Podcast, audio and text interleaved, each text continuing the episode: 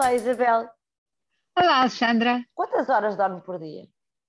Ah, eu tento dormir oito, tento dormir oito, mas é o meu problema, já que estamos aqui em uh, eu em Inglaterra e a Alexandra em Portugal, e eu sinto-me assim por estar uh, longe da pátria, posso confessar-lhe coisas que não confesso normalmente. Nem às paredes confessa. Nem às paredes. Estas paredes talvez não percebam português e portanto posso confessar-lhe, posso lhe confessar tudo. E o que eu lhe vou confessar é que tenho uh, cada vez mais dificuldade em ir para a cama. Em Mas sabe que isso é uma coisa, Isabel, isto é think, como se costuma dizer, é um fenómeno que se chama uh, Revenge Bedtime procrastination, portanto, agora em português. Olha, agora é. falou em inglês e as paredes Mas ouviram, perceberam. é melhor dizer em português. Vou dizer em português. Procrastinar é... a hora de ir para a cama. Exatamente, exatamente.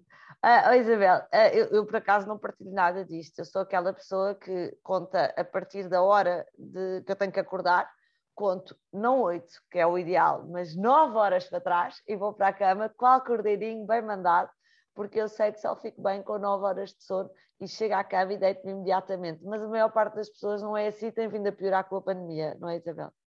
É, exatamente, porque, pelos vistos, eu tenho muito, muitos correligionários, uh, dizem que as mulheres sofrem mais disto, uh, os estudantes, curiosamente, e, e, é uma forma, segundo lá os que têm estado a estudar uh, estes comportamentos, é uma forma de nos vingarmos de termos um dia muito cheio de coisas que não são que não nos dão ou que não nos dão prazer ou que pelo menos fazemos um, por obrigação e não e, e, sentimos que não temos um espaço um controle sobre a nossa vida, não é?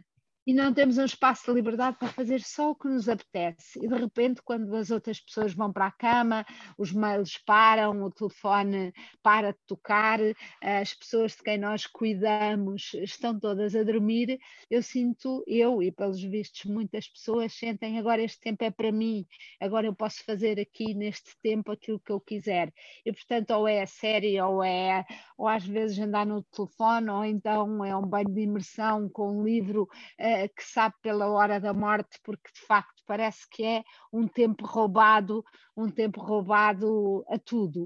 Uh, só que depois há o problema do acordar de manhã, ponto um, o dois de uh, estimular demasiado o cérebro à noite e, portanto, demorar muito tempo a adormecer, e, e em terceiro lugar, e que também, e que também é muito grave, é que, e se calhar é o ponto importante para mim e para, para os nossos ouvintes, é porque é que estamos a ter vidas onde não cabe, não cabe mais liberdade e mais tempo para nós próprios.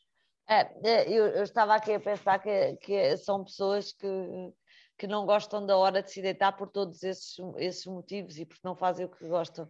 E, e, e nós, os que gostamos de dormir, uh, sentimos Mas também... eu faço o que gosto. pois, o problema é porque não gosta Mas tanto mesmo de assim dormir. Preciso...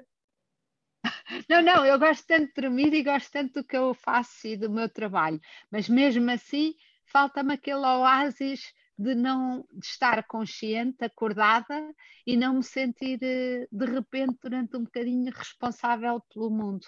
Então vamos, vamos antes deixar assim, lá está, porque nós é uma rádio de serviço público, se calhar vamos, mas é revisitar o dia para perceber o que é que podemos eliminar de tarefas em vez de prejudicarmos uma coisa que é tão importante como o sono.